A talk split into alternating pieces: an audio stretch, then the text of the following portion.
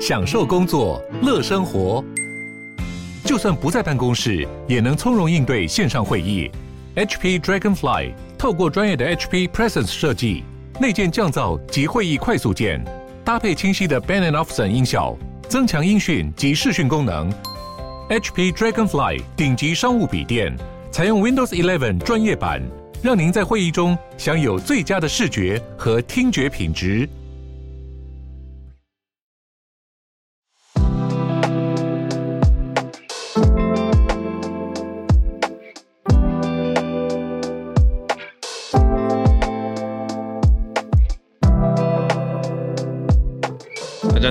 欢迎来到今天的全球串联早安新闻。今天是十一月的第一天，十一月一号星期二，我是浩尔，跟大家一起度过今天早安新闻的时间。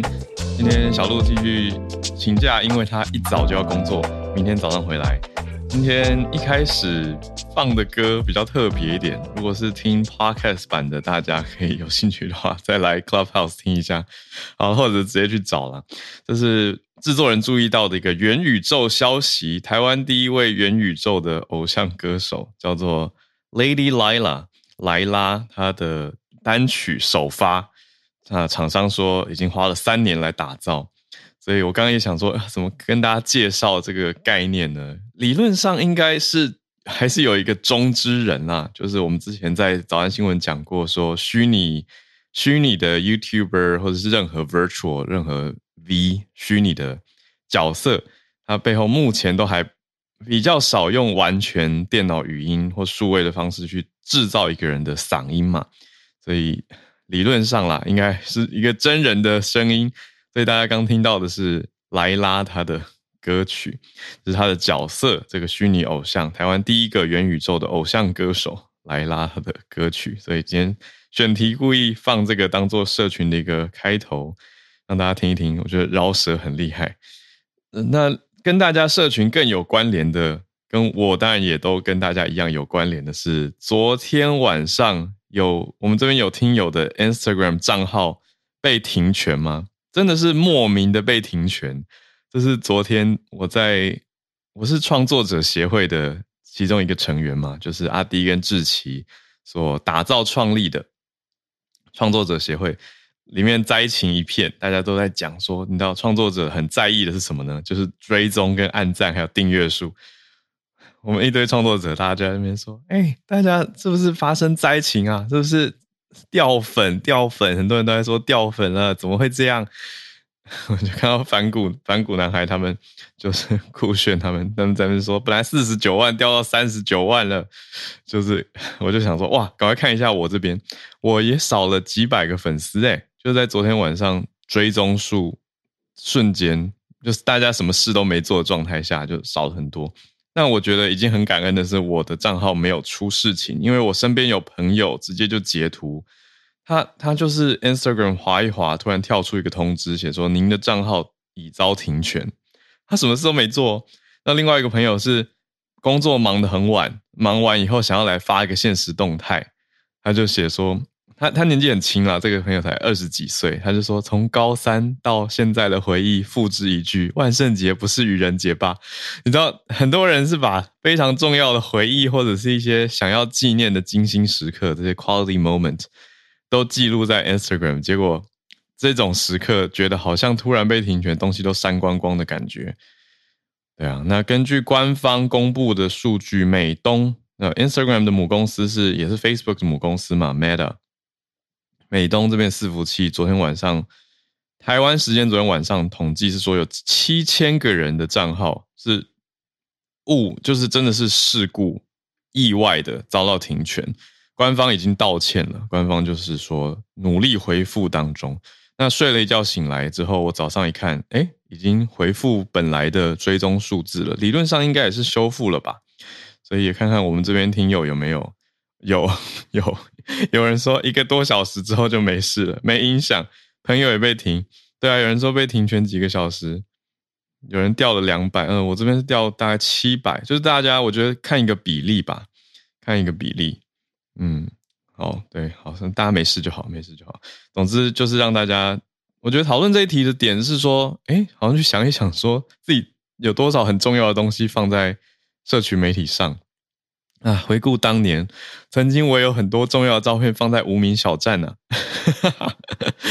无名小站的相簿，现在讲给现在的 Gen Z 跟 Gen Alpha 讲，他们就是无感啊。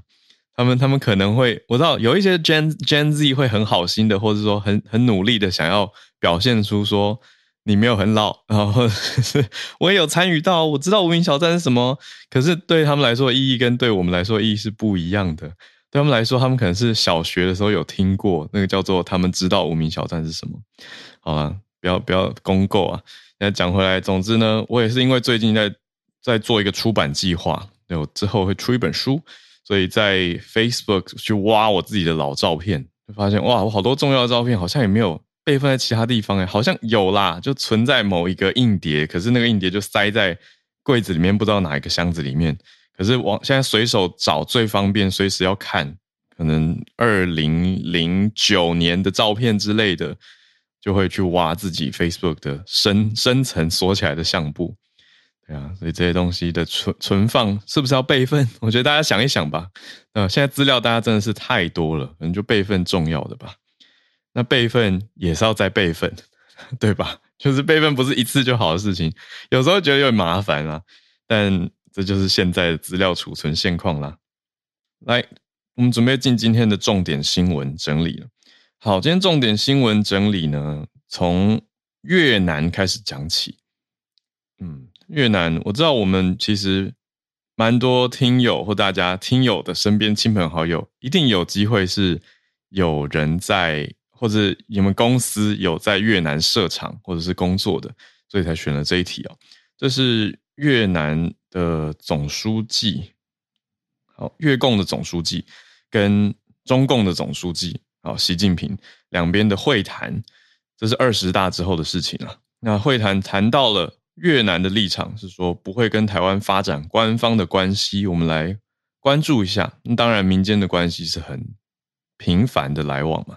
可是官方怎么想呢？官方怎么看呢？多多少少会不会有些影响？一起来谈。第二题则是这几天在美国获得重要关注的消息，是议长 Speaker Pelosi 他的先生在家遇到袭击，那后续的状态是如何？还有代表的效应是什么样？嗯，好，我们一起来关心。第三题则是伊朗，好，伊朗的动乱或者说抗议声浪持续，就像在早安新闻讲过的，因为艾米尼一个女孩子，她头巾疑似因为头巾没戴好，遭到警察打死的消息的后续，大家的反动跟受不了上街头等等，现在官方寄出了一个要审判一千个制造动乱的人。这样子的公开审判警告，来关注一下。最后一题则是中国中共的娱乐圈有新的限制，中国持续去整治娱乐圈，限制明星代言。刚好昨天我跟业界的朋友在谈这件事情，我就觉得哇，今天能看到这一题，一起来跟大家聊一聊吧。好，我们就先从越共跟中共怎么谈开始讲起哦。越南的共产党总书记叫做。确认一下，阮富仲，好，阮富仲他坚持说要奉行越南奉行一个中国的政策，不跟台湾发展官方的关系，还提到说不要让海上的问题影响到两国总体关系的发展。好，海上的问题是什么？我们待会来讲哦。好，这是由央视新闻热烈报道，就说欢迎越共总书记阮富仲等等等人。到北京大会堂，那两边有会谈。阮富仲是二十大之后第一位到访的外国领袖。报道里面讲到说啊，两方的意见一致啊，就越共跟中共都走很多传统传统大家常听到的这些词啦，就十六字方针跟四好，就是什么什么好，巩固巩固传统友谊啊，加强战略沟通等等，增进政治互信，妥善的管控分歧。在新时代，中越要全面战略合作伙伴关系不断迈向新的高阶，等等等。好，那跟台湾的联动关系是什么呢？就除了这些框架式的或者是形式上的，越共、中共两边讲好，感觉开开心心的要继续打造“一带一路”。除此之外，也说要重视越南在东协当中的地位跟作用。所以以这个会议来说是进展顺利，感觉非常的融洽。那讲到台湾呢，阮富仲是提到说一个中国嘛，所以反对任何形式的台独分裂活动，不跟台湾发展任何官方关系。越方是不会容许任何的国家在越南建立军事基地的。那越南也强调说，他不会参加任何的军事联盟，不用武力对付国家，也不联合一个国家来反对另外一个国家。所以强调的是，海上越南想要的是和平跟稳定，也强调越南对于南海部分的海域有主权。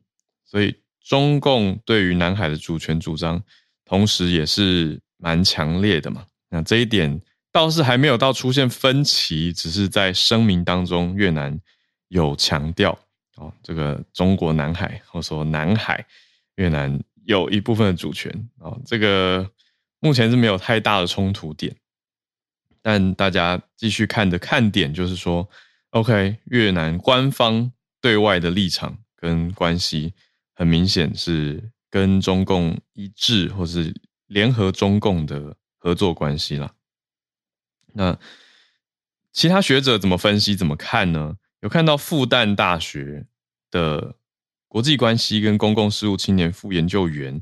叫做贺家杰，他的分析，他认为中越两边的共产党都面临了现实挑战，特别西方的政治渗透压力，还有和平演变，所以中共跟越共两边都在探讨怎么在现在这个新时代继续的去维持社会主义的制度。另外，其他的学者也有提到大国战争的竞争，还有供应链调整啊、后疫情等等，也是影响着两国的关系。好。那我会想到的是，我们这边有听友其实有分享过自己的公司在那边有设厂等等。我想民间的往来，大家也是知道台湾跟越南的关系，民间其实是还蛮频繁的、密切的。你说不管是工作或者是商务方面，这些都蛮多的哈。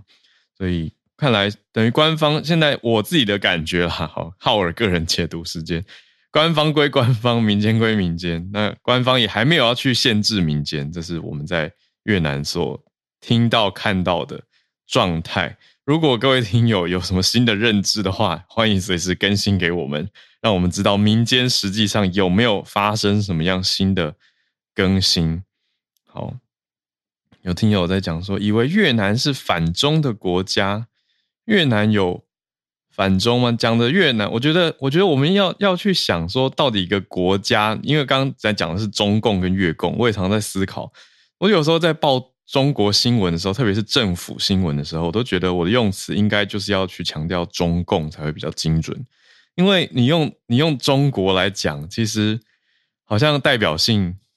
会会有点偏误啊，用词的精准度偏误。像就像现在在讲越南政府的态度，我也会刚刚刻意的都用越共去讲，因为我觉得民间，特别你说越南跟中国好了，我觉得民间跟官方的温差开始蛮大的，就是民间实际上的情况跟政府对外呈现的态度。那你说政府会不会去影响？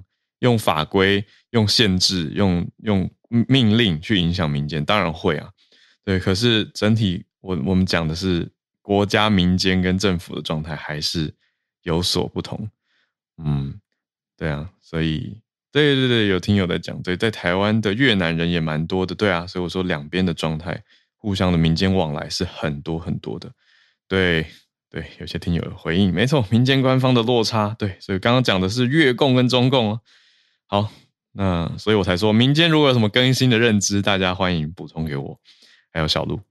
好，或是我们节目的 Instagram 官方账号、Facebook 都可以。来，第二题，来关注到这几天前爆发出来的时候，也的确是让大家很惊讶。美国嘛，因为 Speaker Pelosi 在八月的时候来访台湾，所以他可以说在台湾的关注度啊、知名度啊，大家都可以说是认识他了啦。那这一次的事件是有歹徒闯到。就是一个美国加州的男子，他在十月二十八号前几天的时候，闯到 Speaker Pelosi 在旧金山的家，结果 Pelosi 不在家，可是他先生在家。那这位歹徒呢，他就用锤子敲打 Pelosi 的先生，的头，结果后来有逮捕到了，但是先生当然就赶快送医院。他先生叫做呃 Paul Pelosi，保罗·佩洛西。那送医院之后还好，目前是传来消息是没有大碍，可是大家还是觉得很惊讶。那这位凶手是四十二岁，四十二岁，他就是 David DePape，德帕佩。他就带着很多工具，犯案工具有胶带、绳索这些东西，本来要去绑架 Nancy Pelosi，结果只带到了到了对方到 Pelosi 家的时候，发现只有先生 Paul Pelosi 在，所以就对他敲击他。嗯，可是后来呈现出来，大家在看的是担心说，那这样子的凶手为什么安全？绝对是大家最关注的嘛，就是你说美国第三人选。总统、副总统，再来就是议长，议长家的保全安全问题呈现出来到底是如何？那目前 FBI 在法庭上讲说，这位被逮捕后的德帕佩呢，他是说他认为 Pelosi 要对于民主党所说的谎言负责，所以他意思是要找 Pelosi 算民主党所有他认为的账。那袭击 Paul Pelosi 的说法，他是说他本来是想要把那呃，Paul Pelosi 当成人质来威胁 Nancy Pelosi 这样子的意思，而且他讲了蛮多威胁性的话语。那目前他面临歹徒面临到两项罪名指控，最高可以判到五十年的徒刑。嗯，那受到敲击受伤的 Paul Pelosi 已经八十二岁了，那他的头颅颅骨骨折，他的右手臂跟双手也都受伤，接受。手术医生是很乐观，说会完全的康复。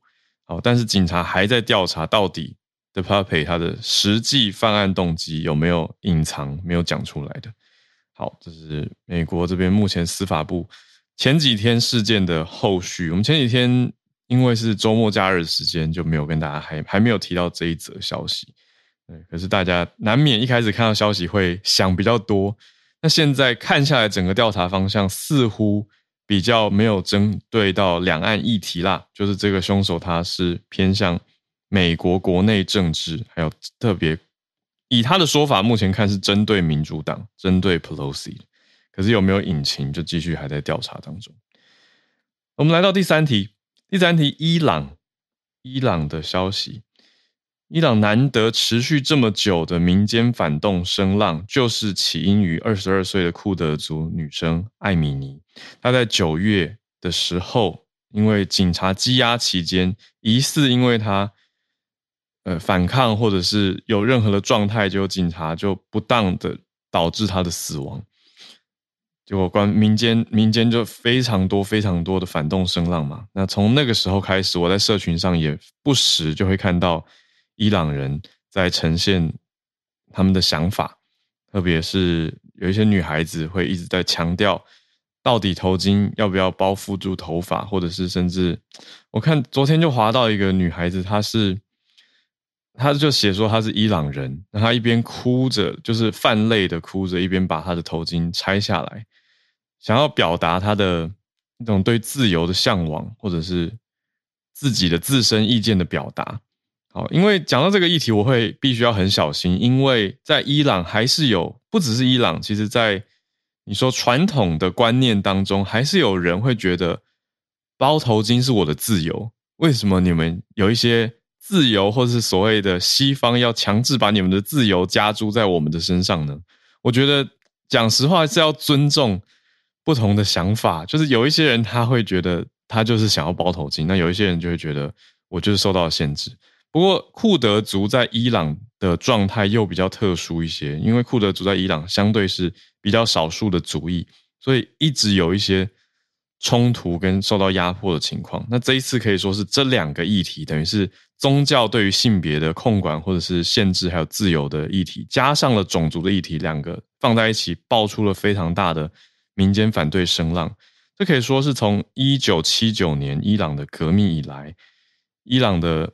官方面临到的最大挑战之一吧，因为，嗯、我们那个时候应该是我记得是朱小汉有来汉超老师有跟大家提到何梅尼当时的伊朗的算是改革革命，那就变成了神职或者说嗯现在的政权啊，目前的当权状态。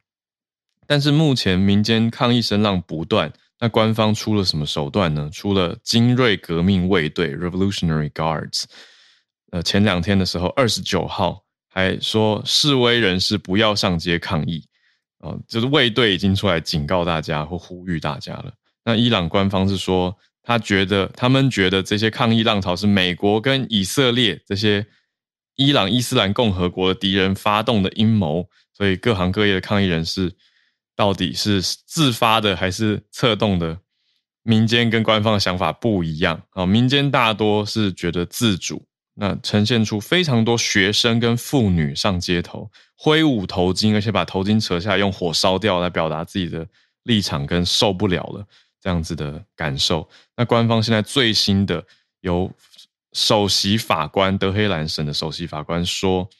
最近事件里面犯下攻击跟造成安全人员殉难，或是对公共财产失火等等放火的这些破坏行径，大约有一千人会在革命法庭 （Revolutionary Court） 来审判，要公开的审判，即将在这个礼拜就要举行。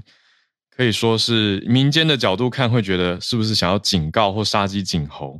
那大家也会有点担心，到底会判多重，或者怎么判呢？而且当时的逮捕状态是不是公允等等，也会是民间我觉得很在意的点吧。那伊朗当局现在就已经用致命的镇压行动，有蛮多人造成了伤亡哦。已经到现在，伊朗根据一个新闻通讯社叫做人权行动者新闻通讯社，前两天二十九号的报道说，总共两百八十三位抗议者已经往生，其中有四十四位未成年。那另外，官方派出的三十四位安全部队的成员也伤亡了，阵亡了，讲起来很难过的一个事情。可是让大家知道，伊朗的反民间反动跟官方的冲突持续进展当中，这个礼拜也会有革命法庭的审判，大家就应该会继续看下去。好，来到今天最后一题，最后一题是中国，好，要讲。回到刚刚说的，中共好，中共在整治娱乐圈哦。中国的政府对于娱乐圈做了什么样的限制呢？我们先把新闻讲完，再讲一下。我昨天跟业界的人刚好谈到类似相关的消息。现在说明星你要代言，你要政治正确，不可以饰演党还有国家领导人来代言，就是你不可以假扮。应该没有人敢扮成习近平吧？好，但你不可以扮成，比如说什么上海市委书记啊，或者北京市委书记等等这样子党跟国家领导人代言吧。然后也不可以帮补习业来代言，这是从之前我们讨论过新东方那种补习的巨头受到很大的冲击影响嘛。那呈现出来，现在中国政府总共七个部门联合来发布规范，等于就是呈现出蛮细节、蛮直接的要求。是很明白啦，就是让你知道什么事情不能做。所以最近有哪些的整治呢？这边呈现出来的，当然讲到说不可以宣扬色情暴力，这是当然的嘛。那另外也呈现出说要有社会主义核心的价值观在你的代言活动当中，然后不可以发布有损国家尊严或利益的言论，也不可以宣扬奢靡浪费拜金主义。娱乐至上的错误观念，还有畸形审美这个词之前用过了嘛？就是不符合官方的定义，就叫做畸形的审美。然后不可以饰演党跟国家的领导人啊、革命领袖或是英雄模范的形象，所以也不能扮切格瓦拉吗？好，就是这种，就像那个一一部那个什么一言不合就革命的那个丘丘瑟夫嘛。啊，这这个应该还好是在台湾哦。如果在中共的话，就不。不符合这个定义了，你就不可以扮演这样子的角色来做广告形象的代言了。那除此之外，我觉得这几个是比较大家会有民间想法会觉得有争议的吧。那另外官方也有一些新的设定，比如说不可以代言烟草跟烟草制品，包含电子烟、医疗啊、药品啊、医疗器械、保健食品也不可以。诶，这个应该是新的吧？好，特殊医学用途配方食品看起来像在讲偏方。哦，也都不可以代言。那这些是蛮明确的定义。此外，还说不可以发布对中小学、幼儿园的校外培训的广告。那另外，其他教育培训行业的这些企业，不可以利用专业人士或者是受益人来开广告代言的活动。嗯，这个我觉得看起来会有点模糊，说不可以用自己的专业身份来来当做一个代言的提倡或号召吗？哦，这是比较不知道。好，总之呈现出来这些是要强调，等于明星代言的形象要很正面啦，而且要提倡正面的价值，那避免这些负面的东西。之前有听友，我记得是马来西亚的听友在我们的社团里面提过。关于马来西亚一些所谓网红或是公共代言人物代言了类似赌博类电玩的广告，民间有一些反对的意见跟不好的想法。但是我我拉回这个里，中共的这次官方，当然他是没有没有直接严禁啊，他是用比较正面的角度去说啊，哪些东西要多多鼓励正向价值观，所以要社会主义核心的价值观嘛，要去实践。要自觉去实践，那不可以发布这些损害的或者是错误的畸形审美，但没有明确的看到说，比如说赌博类的电玩到底是否进进入了禁止令当中。但白话一句结论就是越来越严格，而且官方的要求越来越多，就比以前再更收紧了对于这个文娱领域的统管。刚刚讲的七个部门很多啦，有文化旅游啊、广电总局啊、证监会，还有国家电影局等等，这些单位都综合在一起，就是偏向文化娱乐类的。好，那新闻讲完了，讲一下昨天跟业界朋友聊到一个，我觉得大家听听当趣味消息想一想吧。可是其实对于动漫业界影响超级大的一件事，就是从前几年，其实中共就。每隔一段时间，我认为是应该不定期的发布一些更新的规定，规定说动漫或者影视作品的题材当中不得涉及什么什么耽美啊等等类别的，这个大家可能还有印象。那实际的执行细节上，我听到了动漫界人士讲的很有意思。举一个例子好了，大家小时候看一些漫画或动画里面，可能一定会有笑话，对不对？因为角色之间的对话会有所谓的。梗，好，有一些人很坚持要念梗。总之呢，就是有一些 punchline，好，这些趣味的 punchline 也碰到了中共敏感神经吗？我听到了一个点哦，大家小时候看，好，我知道很，真的很多家长避免让自己小孩接触到蜡笔小新，但重点是里面有一些笑话或者有些梗，有的人会觉得啊，好像不是太适合。但现在中共官方已经公布说，不可以提到跟内裤有关的笑话。在动漫界受到很大的冲击跟影响，因为日本，特别是做日本动漫这一块的，你说负责转介啊、代理啊、做产品啊、周边这些相关产业联动都很大嘛。那他可能本来二十三分钟的一集动画当中，也许牵涉到内裤这个笑点的，可能有个五分钟。那这样你一砍，这整个动画可能剩下十五、十六分钟。那它它的前后连连贯性会不会影响到重要的剧情等等，还有角色之间的对话跟关系，其实很难去平衡。你难道说为了这个市场要重画这一段吗？我想也许有的单位会这样做吧，但是这让大家去思考一下，就是会受到什么样的冲击？这是为什么有一些业者退决定退出那个市场，因为觉得受到了甚至创作自由的阻碍。特别就我所知，日本日方还蛮关注。创作者他们的蛮尊重创作者的自由跟他们的意志啊，等于是说改动原作的话，一定也要跟原作去确认过嘛。嗯，那所以这样子的消息会让大家觉得啊，那刚好刚刚稍早我也看到香港，香港也最近有电影审查公布说，台湾的三部不是政治议题的电影也被审查说要修剪，但是官方在跟。台湾方的创作者确认之后，台湾都回应说，那就不要放了，就没有要答应修剪上片。所以这是不是也是一个相关类似的延伸呢？可是目前比较模糊的是，不知道哪些内容被要求修剪，这是各界都没有公布的。你说香港这边的官方说不能讲细节，那台湾这边三方受采访，BBC 采访，他们也不讲细节，所以 BBC 也无从得知，我们也无从得知哦。但就。觉得难免会联想在一起，那是我个人。好，那时间来到八点三十二分，今天的四则消息盘点到这边差不多，准备要进串联的时间，来看看大家所关注的哪些消息。哇，马上看到我们的朱小汉所关注中共持续清零带来了哪些的问题。早安。Hello，Howard，早安啊，大家早安。对，这个路透社今天又难得的汇总了一下中国清零的消息。嗯，简单来说就是清零政策搞得现在中国其实呃很混乱，然后也有点到了民不聊生的境地。呃，首先就是第一个影响在就是在全球范围影响都比较大的，就是郑州的富士康的工厂，也是富士康在中国比较大的这个工厂之一。嗯、呃，因为清零的政策是导致全球 iPhone 预计十一月要减产。这个至少三十趴，还是蛮严重的。嗯，本来货就已经就是你现在要是在这个 Apple 的官网上要订这个 iPhone 14的话，呃，如果是十月底订的话，可能要到十一月中旬才会来。但现在因为这个富士康封控的缘故，可能要等到十二月呃才有可能，所以影响真的是蛮大。呃，还有一个就是这个厂中的员工啊、呃，就是呃大概有五十万人，其中有二十万是被封控。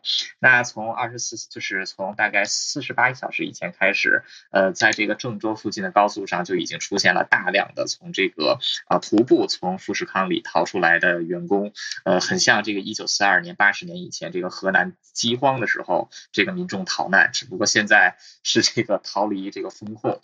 呃，那这个就是现，也就是 Twitter 上也有很多影片是说这个富士康内部元气的事情很惨，但是目前没有任何呃官方的证实。啊，这是一个。第二一个就是上海迪士尼。昨天礼拜一的时候，呃，这个园区就是这个园区开到一半，突然又进行封控，然后所有的这个入场的游客都需要现场做这个 PCR 检测，只有这个 negative 才能出去啊，也是也是这个蛮可笑的，就是这这个完完全没有任何科学的合理性嘛，这么做的话，你说谁可以出去？对，就是必须要那个 test negative 才可以出去。哦，要阴性才能出园，对，不然就要留在园内。对，如果阳性的话，可能直接就拉去这个方舱医院，就是给你现场隔离了。哦、所以，对，所以，所以，所以，所以这个也是蛮蛮蛮这个夸张的。另外一个，我这个看到的就是习近平他在二十大的时候也已经是这个重复说，就是坚持动态清零是这个有点像中国现在的基本国策，而且他认为动态清零是正确的。那、嗯、根据这个。就是 Capital Economics 的一位首席经济专家的呃说法，呃，他认为就是清零中国的清零政策，就是到二零二四年之前应该都不会结束，因为本来就是大概在几个月之前二十大召开。就是以前很多人都说二十大结束之后，这个清零政策就会制止，但现在看来，呃，这样只是痴人说梦的。那另外就是我本人觉得，就是对于习近平来说，现在清零政策与其说是管理疫情，倒不如说是就是利用健康码限制这个公民的自由，对他来说也是一个非常有利的呃管控社会的这么一种方式。那在他这个就是加极端加强自己权力的今天，呃，这个封就是清零政策对他本人掌握权力来讲，其实是。是非常有帮助的。当然了，这个人民百姓的死活对他来讲当然是无所谓的了。嗯，这条消息就是这样。谢谢。啊，谢谢朱小汉。呃，上海的消息我昨天有看到，我是傻眼。呃，我讲的是上海迪士尼的事情哦。那另外二十关于二十大，我昨天刚好正在努力的认识中共政治局的常委到底是什么背景。我看了一下，一直没有看到公共卫生背景的，我反而看到比较多军事背景的。这个我也觉得。很奇特吧？就是工位，像刚刚讲到说，到底是不是科学的角度或工位角度？我觉得真的不是。那有一个说法是说，国务院因为国务院的任期是到明年的三月才会卸任，像李克强还是国务院总理嘛。那这是从第十三届的全国人民代表大会定的。那有一个说法是，清零可能会持续到至少明年三月。如果要谈一个时间的话，这个给大家想想看。如果大家不同想法，欢迎提供给我。这是我在跟业界的人谈的时候听到的。我想说，哇，好久啊！那我们蛮多听友也在对岸，所以大家嗯，可以欢迎交流不同的想法，或是到底你觉得清零会到什么时候？好，谢谢朱小汉。那我们再继续连线，看到信奇老师今天有选题，来自温哥华。信奇老师，老师，Hello，Hello，早啊。我我今天嗯带来的新闻应该算是慢新闻吧，嗯，嗯，这个应该是从二零一四年就开始提稿的，嗯，有关哈佛跟接下来也有北卡了，就是哈佛它的入学，我我不知道中文的 affirmative action 是怎么翻译的，嗯，那这个是在我九零年初来到美国以后，就常常听到很多人在讨论的一个，嗯，大学入学的这个方案到底算不算合理？嗯、那嗯，去年的时候我也听到，呃、嗯，有一些房间在讨论这个呃控诉的法案。嗯、那今天星期一，在美国的美国的最高法院，他们 Supreme Court，他们就是开始去听了蛮多个案例，然后在嗯，因为现在的 Supreme Court 是呃最高法院是他嗯保守党，就是共和党的嗯法官是占多数的。那这六位法官在嗯听了这些案例以后，他们其实就嗯对记者。讲说他们有可能是觉得这个哈佛跟北卡的 affirmative action 是啊、呃、违宪的。那嗯，这其实在这整个事件过去这从二零一八年开始吧，嗯，一直到去年二零二一年就开始就有蛮多的人在讨论说，这个是会不会有可能是嗯亚。亚裔，然后最主要的，大家就是在那个时候箭头是指的中国人，他们的嗯嗯做出的一个非常有影响力，但是有可能会嗯影响到美国接下来二二三十年的入学，嗯改变一些嗯多元性，促成多元性而被。因为最高法院的这个判决给终止，然后就会又让整个、嗯、整个多元性的大学好像会往后退。但是，嗯，其实今天也有另外的报纸就有在讲，就是说大部分的大学因为，嗯。竞争的蛮激烈的，他们其实大部分就是有来申请的都会入学，嗯、所以这个有可能是少数常春学校的一个现象。嗯、那哈佛过去这嗯这几年来，其实真的也是引起蛮多人的嗯讨论吧，因为对很多真的很努力的一些亚洲的。亚洲人的小孩，他们要进去哈佛是感觉就是连想都不想想这样子，嗯，所以我就想说这个新闻可能还要再继续追踪下去。但是以今天的最高法院法这几个法官他们的发表的一些想法，嗯、有可能哈佛在嗯明年六月的嗯入学的考量。政策可能会被改变，嗯，会往哪一个方向改变？老师，我先补充一下，affirmative action，我觉得讲成平权措施好像比较好懂一点，因为有有人翻成肯定性的行动，可是它实际上意思就是说，去看大家的肤色、种族、宗教、性别、出身，来给一些帮助弱势或者是相对比较少数的群体一些名额嘛，或者是资格。对，可是我觉得好像讲平权措施比较好理解。那老师刚提到的是说，哈佛会往哪一个方向去？他基本上就是说，因为他们呃一直都有一个 quota，他是给 quota 给嗯非美国人的学生，然后给一个 quota 给 Latino，嗯，然后他把所有亚洲人也放在另外一个 quota，嗯，但是嗯。基本上，因为如果说他是想要做多元的，但是亚洲人并不是说全部都是一个族群，嗯，所以基本上他们呃亚洲学生他们彼此之间的竞争，真的就是必须要非常。嗯，卓越非常出色才有可能进来。Oh, 所以，如果说这个嗯 quota，其实这个 quota 的机制在很多年以前就已经被判是违宪的了。嗯、但是哈佛就是哈佛嘛，所以他就继续支持一直坚持他自己本身的这个想法、这个制度。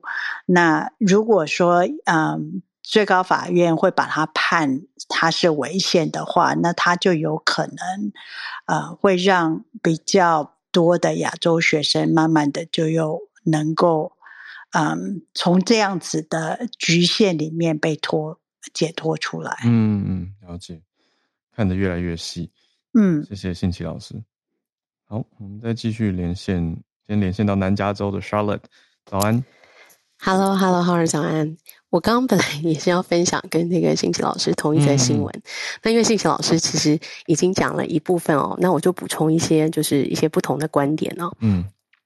那原则上，大家会对这个案子很瞩目，是因为啊、呃，在这个罗诉韦的推翻之后，那很多这个左派也好，或所谓的这个啊、呃、自由派会觉得说，现在保守派的大法官会推翻很多以前长期就是已经很久确定下来的这个案例。那其实，在一九一九五四年，其实 Brown and versus 反正一个一个 case 啊，Brown versus Board of Education，其实一九五四年当初呢，它是最高法院确立了这个。segregation 是违法的哦，你不能以一个这个种族啊、作为拒绝一个学生入学的原因。嗯，然后再到一九七八的时候又确认说，就是说这个在先前的这个啊、呃、美国的宪政历史上，我们会觉得说，哎，不能以一个种族作为这个入学的原因。可是因为最近我不知道大家有没有感觉，但是我在美国感觉是很强烈。然后我身边很多亚裔的，很多或是台湾人的这个爸妈嘛，然后我也去过这些美国的高中的这个。嗯，反正家长会演讲过，他们对这个会非常在意，就是因为啊、呃，现在比较政治正确跟多元的，他们为了要所谓的啊、呃、diversity 或多元化，那会变成说，当他在分配各个民啊、呃，不要说民种族的时候，比如说哦，我要收啊、呃，我现在是随便举例哦，十 percent 的黑呃，比如说。呃，五分之一的黑人，五分之一的 Hispanic，五分之一的亚洲人.然后他要去做这个平衡的时候，呃，通常被牺牲到的是亚洲学生。为什么？因为亚洲学生成绩好，嗯、也就是说，呃，可能亚洲亚洲的一百名，就是在其他在 Hispanic 跟 Black 的这个族群里面，他的成绩都是他们的，比如说前二十名。嗯，那一样的成绩，问题是，当我只收二十个亚洲学生的时候。会变成你同样成绩比啊、呃、Hispanic 或黑人好的亚洲学生，他会觉得没有办法进去。那这个在加州其实很多家长会觉得很明显嘛，因为他们送进很好的学校，对，那学生那个孩子成绩很好，可是只因为肤色不对，那他就会觉得他失去了进名校的机会。嗯、所以在几年前就有，其实原则上就是 Asian American 的学生啊。呃在告 Harvard 这样，觉得说这是一个不 fair 的情况，嗯、因为因为你对于 Asian American 给予一个更严苛的措施，因为啊、呃、Asian American 变成说他更难进这个名校，即便他的成绩比比啊、Hispanic 跟 Black 好，同样的他们也有这样的观点说啊。如果一样比较，他们提出一些证据哦，就是当然这个所谓原告方，他们也有一些证据说啊、因为如果一样是 Asian 跟白人比，然后学校又会 favor 白人，嗯，那我又跟黑人跟啊、呃、Hispanic 比，你又会 favor 他们，因为他们的颜色是对，所以我成绩好也进不去，然后跟白人比也进不去，跟黑人比跟 Hispanic 比都并进不去，那。这个就会变成，这个确实是这边加州的，甚至有公投案，甚至有很多父母父母就是会讨论这个问题。那这个也是确实的。嗯，那在这样的情况下，Harvard 呢，他这边也派出了所谓的这个律师跟他的辩护团队。那他就说，哦，事情不是这样的，你可以看到我们的这个 Asian 呢。Asian 的学生的比例哦，在 Harvard 还是有二十七点九，还是二十九点七，就是将近三三成。那他觉得说，哎，其实亚洲学生就是还是进得来的。那其实我们也没有特别去歧视亚洲学生。那这个就会有一点像我刚刚讲的，就是看你怎么比较。当你想要带就说你为了这个所谓的啊、呃、diversity 跟种族平等的时候，它变成说。呃，这有点像妇女保障名额的概念嘛，就是妇女保障名额就变成说，呃，我是我是第三名的票数比你高，只因为你是女生，然后你就可以进去。可是，在因为一些平权的概念上，他会觉得在特别被 disfavor 的族群，他需要一些特别的保护，所以我为了要加强 diversity，我就是得得有一些这种 ratio。嗯，那简单讲，这个东西就变成说，好，所以种族成为入学的确影响了入学的标准。对，然后亚洲学生觉得我们特别受到不公平，因为他们成绩特别好。嗯、那这个东西又可以去挑战说，在宪政史上啊、呃，美国的这些最高法院曾经你认为种族不能成为 admission 的一个 consider 的因素，嗯、但是你现在用的方式，嗯在 Harvard 在这些所谓的名校好学校里面，种族确实就成为了一个方式，就是成为了一个考量的标准。嗯、那这个东西受到争议，然后啊、嗯，现在的保守派就是。啊、呃，你可以说有一派就在担心说他会忽略多元性，然后他现在的他以前他可能所谓的保守派是所谓那个 segregation 的时候他是反对方，那现在的时候他会变成说他反而觉得说，哎，你就是应该靠。啊、呃，你不能，你不能用这样的方式去去啊、呃、做分别 differentiate，然后你应该就是维持就是成绩高的进来。嗯、那这样子其实系统性的有一些人就觉得对弱势族群或者所谓的这个啊、呃、black 或 hispanic，他们永远都很难竞争。那这个就是两种看法，嗯、两种价值观。那我就是补充这样子的观点。谢谢。那后面七可能七月吧，好像我看到我有看到时间，就是说现在只是开庭，但是还没有做出决定。那或许也是明年啊，我们也可以继续观察慢新闻，就是说大家在等着现在保守派为主的最高法院会不会又推翻了所谓维持好几十年的那个判决判例呢？那我们就继续看这样子。嗯，对，等于是说本来是想要。本来本来最最初判决的方向是希望不要让种族变成一个反理或者限制，就是有不平等。结果现在变成保障名额，又造成另外一种形态的不平等。所以到底刚刚 Charlotte 讲的两种不同的价值观会做出什么样的选择？真的就是要继续在慢新闻追踪了。我们再连线到这个看起来是算医疗科技领域的新突破吗？Elaine，恩典护理站。Hello，好。早安，早安，早安。我这边可能有点环境音。还可。好，就是简短分享一下，就是有个新闻，就是在瑞典。那瑞典，它大家都应该有看过一些科技的电影或者是小说，就是故事里面的主角常常会在身体里面植入有一些特殊功能的芯片。那要透过这些晶片来完成一些某些的工作。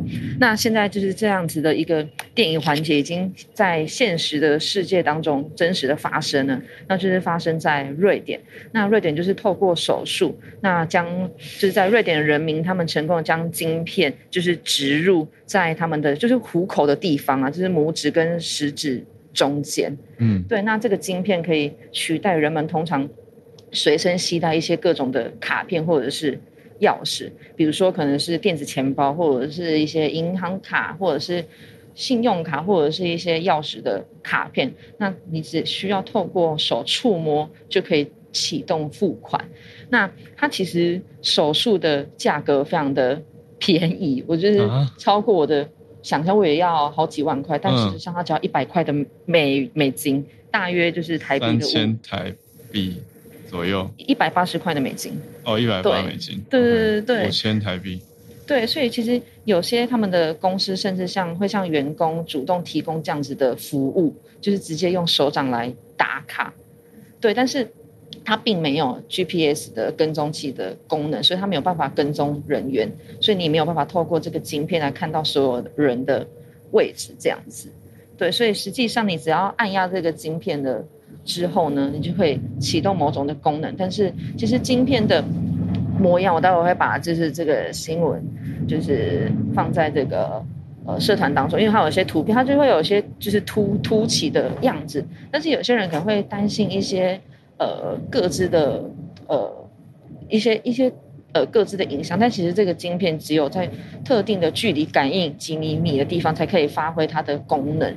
所以呃。如果有些资讯怕被犯罪窃取的话，其实是不容易的。而且这个晶片它只能储存资讯，它不能够透过任何的设备阅阅读它任何新的资讯这样子。所以也透过这个手术，呃，开启了科学家他们认为说，透过这个装置，在瑞典人民当中，他们开启一个新时代的大门。其实它就是非常的。便利，然后你是你出门不用带任何的东西，这个样子。那在这个照片的当中，其实也看见的是，它就是很很薄的植入在你的就是手部的里面这样子。这是我今天分享的新闻。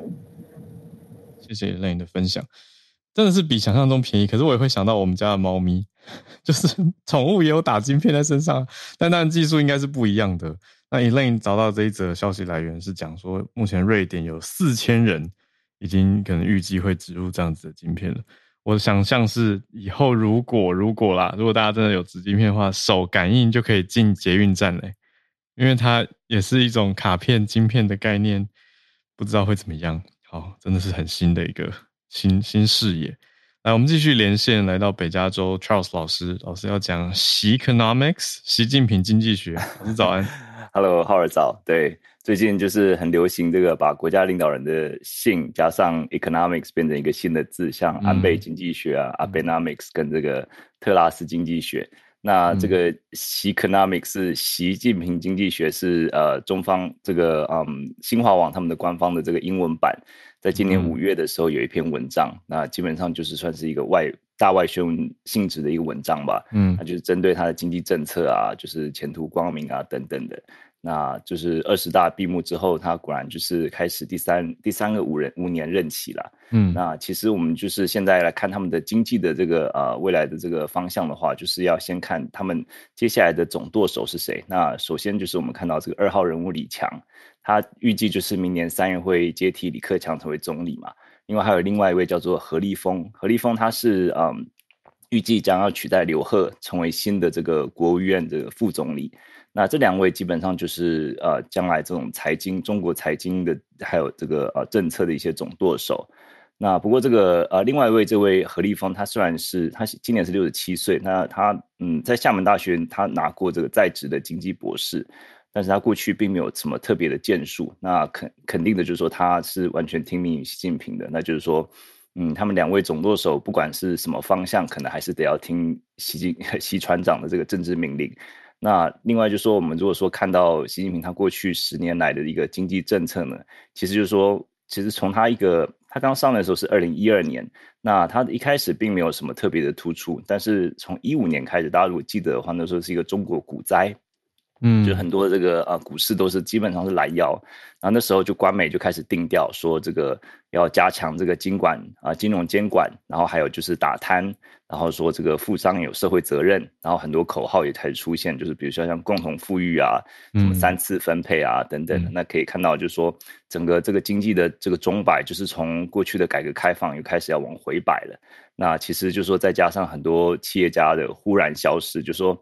嗯，就是让人家觉得说，感觉这些人就是他们比较呃，已经他的呃有点功高震主吧，不断扩大这种大型民营企业，就是有点像威胁到这种政治方面的这种呃这种位置。所以说，嗯，就是目前的大部分经济学家就是对于中国未来是是有点忧心的啦。接下来五年，那那目前就说中国就是有很多的这个问题嘛，就说就包括这个经济，他们继续的这个清零政策。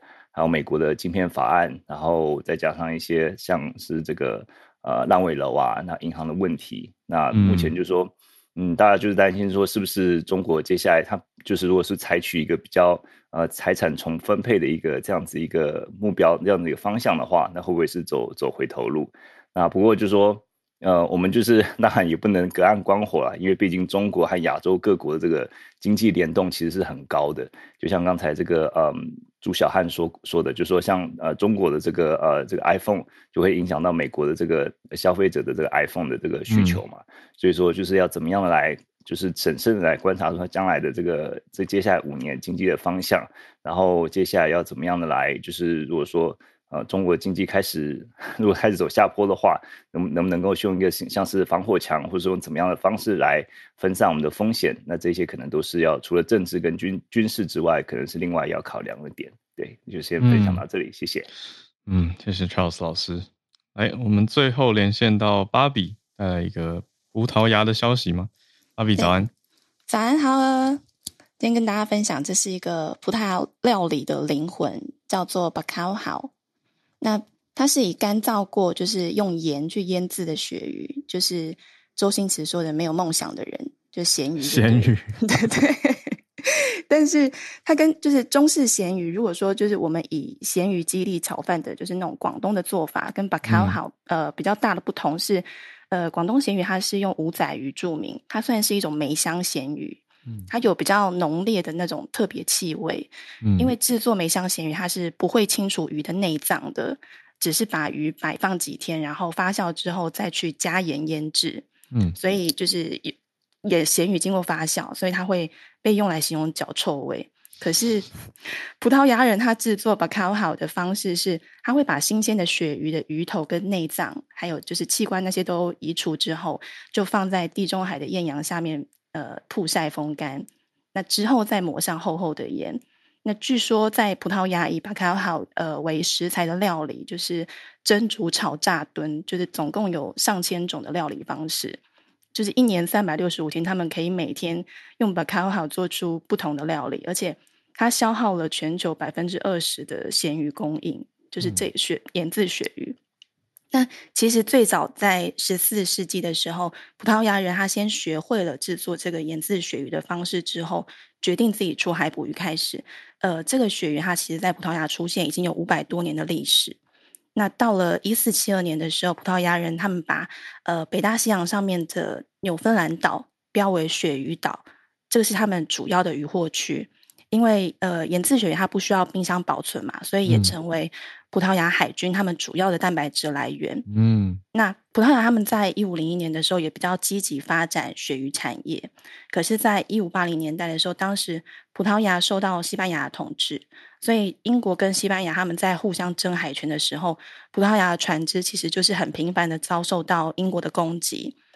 那一直到一六四零年的时候，葡萄牙他们从西班牙独立开始，大部分的葡萄牙船只其实都损坏的差不多了，所以他们的这个鳕鱼产业就是很不乐观。那开始就用进口鳕鱼的方式代替出海捕捞。那是一直到了一八三零年代的时候，葡萄牙人他想要重新的去捕鳕鱼，那很多年轻人他决定到海上就是当渔夫这样，因为只要你自愿到海上捕鱼当腌鱼手，你就可以不用去当兵。可是呃，在海上淹鳕鱼其实是一个挑战，因为你必须在很摇晃然后阴暗的船舱里面，徒手帮一条一条的鳕鱼抹盐。嗯，那你。没多久，你手其实也被淹了嘛，因为你 长期你就是泡在盐里面，所以它其实对它其实肿胀，就是它是会造成手的肿胀，然后出现伤口结痂之后又再裂开，就这样一直循环。嗯、所以当时的妈妈其实她就是会吓吓唬小孩子说，你不乖的话就把你送上船去腌鱼。嗯嗯，对，所以巴卡哈它的出现，它不只是作为一种可以长期保存的食物，它其实是葡萄牙历史文化的缩影。那如果没有办法到葡萄牙的话，要吃到 bacalhau 的料理，呃，最近的菜色是澳门。那因为有如果有澳门的听友，就是或是去过澳门的朋友，就知道会常常在菜单上面看到炸马介休球，嗯，嗯，或是对忌廉焗马介休，这个马介休就是葡萄牙语的音译，就是这个盐渍鳕鱼。嗯，有兴趣的朋友可以搜寻 BBC 的旅游专栏报道。以上跟大家分享。哦，bacalhau 被翻成马介休就是。对，没错。我一开始也想说，哎、哦，这个马介休是什么？感觉好像是怪怪的鱼，对不对？原来是它。是鳕鱼。对对对。哦，谢谢芭比，很有意思。好，今天谢谢大家，又丰富了我们一整天的串联。谢谢从朱小汉、新奇老师到 Charlotte、Elaine 跟 Charles 老师到芭比，谢谢大家。那明天小鹿就回来啦，我们就明天早上八点会继续跟大家串联。再一次谢谢大家的加入跟支持，我们就明天见啦！十一月的第二天，大家一起好，今天第一天大家一起度过，我们明天见，大家拜拜。